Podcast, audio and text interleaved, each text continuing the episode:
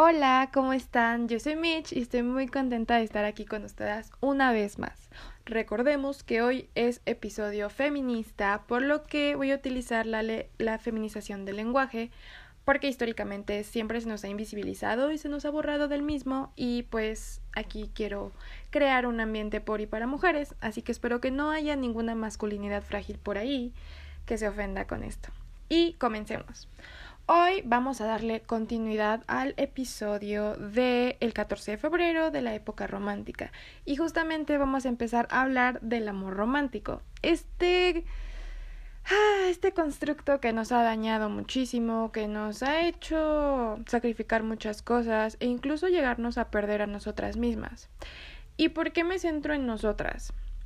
Porque este constructo nos ha sometido por muchísimo tiempo haciéndonos creer que realmente merecemos una historia de cuento, cuando sí merecemos todo el amor del mundo, pero no esa historia que siempre nos han contado, esa historia que esconde pues mucha subordinación hacia las mujeres. El amor romántico es una construcción social patriarcal que subordina a las mujeres y que nos asigna una serie de roles con base en nuestro género para actuar dentro de una relación. Por una parte, sabemos que el género son características diferenciadas que la sociedad le asigna a los hombres y a las mujeres. Aquí nos encontramos frente a un binarismo de género, es decir, por un lado tenemos lo masculino y por otro lado tenemos lo femenino. Esto tenemos que eh, poner muy en claro que no se relaciona para nada con el sexo, porque el sexo, eh, o bueno, cuando hablamos del sexo nos referimos a una realidad biológica, a una realidad material. Si nosotros hiciéramos un estudio sobre sexo y sobre género, para el sexo necesitaríamos identificar rasgos biológicos, cromosómicos, fisiológicos y anatómicos. Y por otra parte, para el estudio de género sería el análisis de características sociales, culturales, políticas, entre otras. Entonces, es muy importante que distingamos esto porque a veces pensamos, o bueno, se tenían muchísimo esas creencias antes, ahorita porque ya empezamos a hacer visible lo que no es normal, ¿no? Pero antes se pensaba que realmente nos comportábamos de cierta forma porque la naturaleza de nuestras acciones residía en nuestro sexo, es decir, que por naturaleza nosotras las mujeres éramos más débiles, más delicadas, y los hombres eran más fuertes, eh, más instintivos, y con base en esto se fueron creando los roles del amor romántico, que vamos a tocar un poquito más adelante. Y estos roles se asignan socialmente a hombres y a mujeres. Son esos comportamientos que esperarías que hicieran o, de, o que no hicieran las personas de acuerdo al género que se les asignó al momento de nacer. En el amor romántico existe una dominación de género, es decir, esa capacidad que tiene una persona de controlar y decidir sobre la vida de la otra.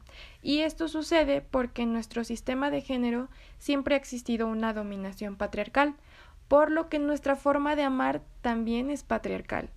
Debido a las normas, a las creencias, a los modelos, a las costumbres, los mitos, eh, nuestra moral y nuestra ética, es que se fue moldeando esta parte. Entonces, en los roles que tenemos, por una parte a los hombres se les educa para ser protectores y proveedores, o al menos ese es el rol que se les asigna, porque para ellos es muy importante esa parte del reconocimiento social. A ellos se les enseña que el amor en sus vidas ocupa un segundo plano.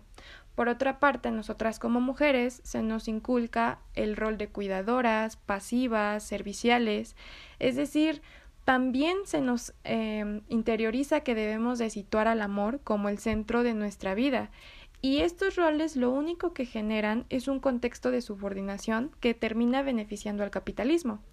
Por eso, dentro de las ramas del feminismo hay una que me gusta mucho también y es el feminismo marxista.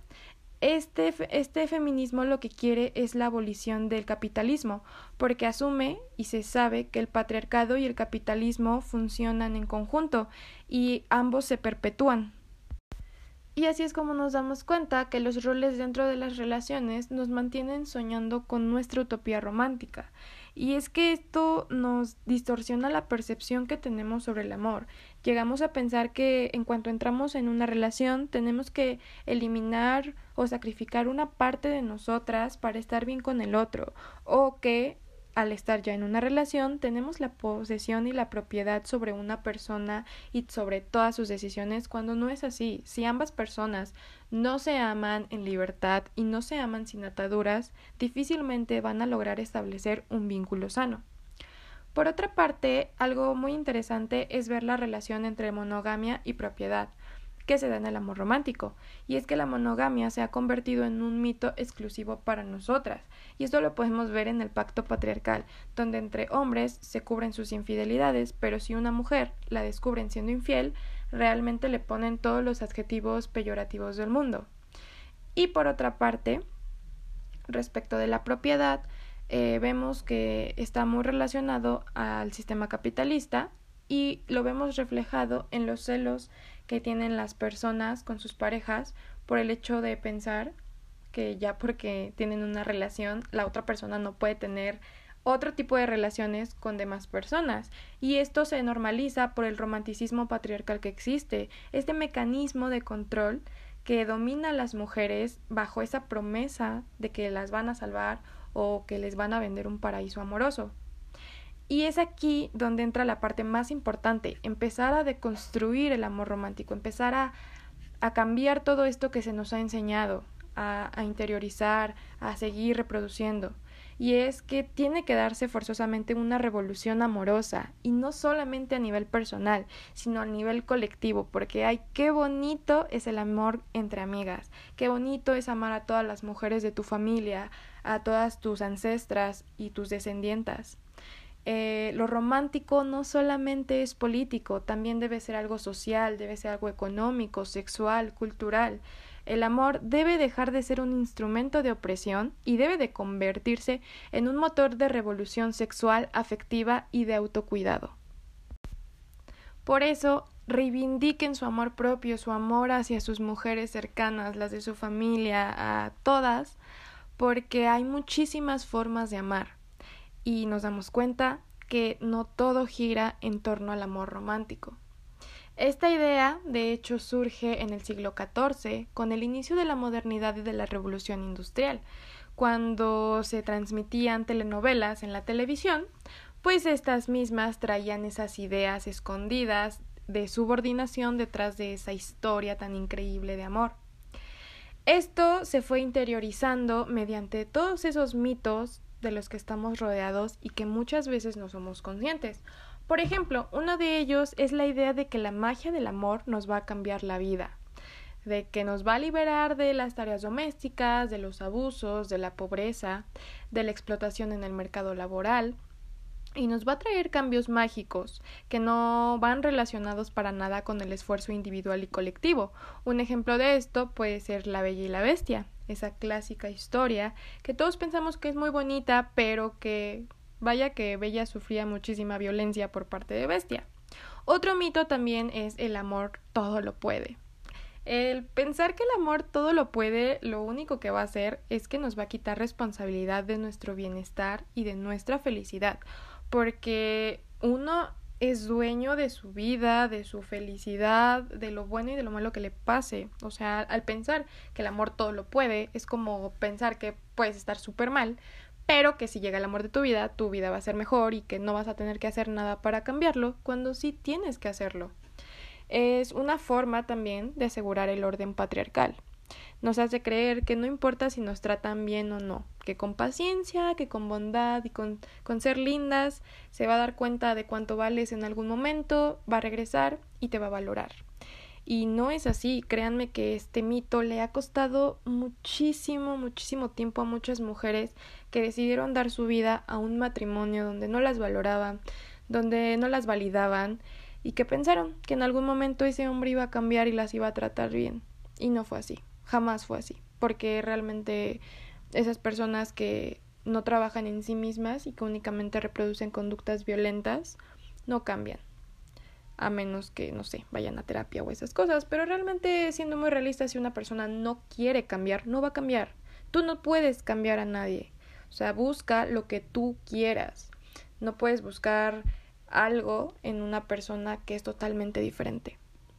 La recompensa por amar con tanta devoción siempre se nos promete que ser correspondidas y por eso es que nosotras adoptamos ese rol de salvadoras, ese rol de que vamos a llegar, vamos a cambiarle la vida al drogadicto, vamos a sacar del alcohol al vicioso y vaya, que esto nos va a colocar en una, una postura de mujeres increíbles. Y no porque nosotras no tenemos que maternar a ningún hombre que no parimos. Suficiente tenemos con resolver todos los problemas y las cuestiones de nuestra vida, de nuestra salud mental, de, no, de todo en general de nosotras, como para, encima de todo, tener que arreglarle la vida a alguien más. Otro mito es que existe el milagro del amor, que nos hace creer que el cambio va a llegar desde afuera y que no hay que esforzarnos.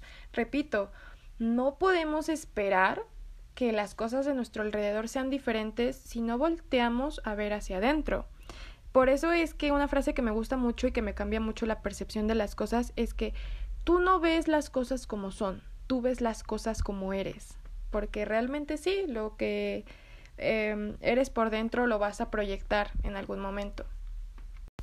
¿Y cómo no vamos a creer en el amor romántico? ¿Cómo no vamos a soñar con esa historia de cuento si es lo que se nos ha enseñado durante toda nuestra vida?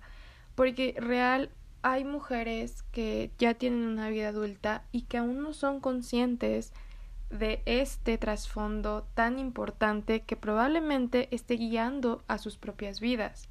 Siempre desde chiquitas, por ejemplo, viendo Disney, eh, se nos enseñaron muchísimas cosas, como que el príncipe te salvaría del hechizo, como en la Bella Durmiente, como que si te trataba mal y después te pediría perdón y se convertiría en alguien cariñoso, como en la Bella y la, y la Bestia, o que te sacaría de tu hogar donde tu madre o tu familia no te quiere, como en la Cenicienta. Porque este tipo de cosas nos han hecho normalizar ese tipo de violencias.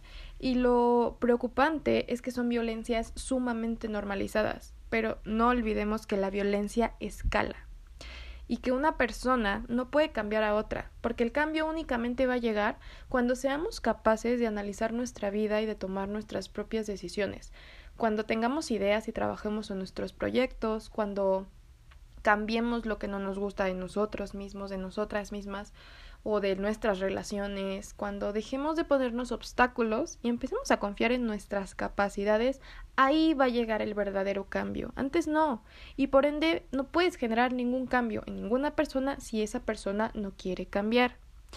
Y es que el amor llega a convertirse en una adicción y en vez de cuidarnos nos lanzamos porque asumimos hasta cierto punto que amar es igual a sufrir y no debe ser de este modo.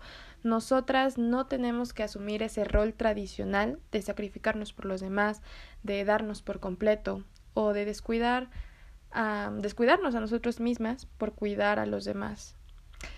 Aquí entra la frase del título que me encanta y es que el sufrimiento es político. El sufrimiento es político. ¿Por qué? Porque para que todo siga funcionando en el sistema patriarcal es necesario que cada mujer esté en lo suyo, que cada una anule su voluntad, su autoestima, eh, su energía, por ese miedo a que no, a que no la amen, a que la dejen de querer o a que se termine el cuento. Así de sencillo es como nos mantienen dentro de esta mentira. Porque también otra frase muy muy buena es que Mientras ellos gobernaban, nosotras amábamos. Y así, así ha sido a lo largo de la historia.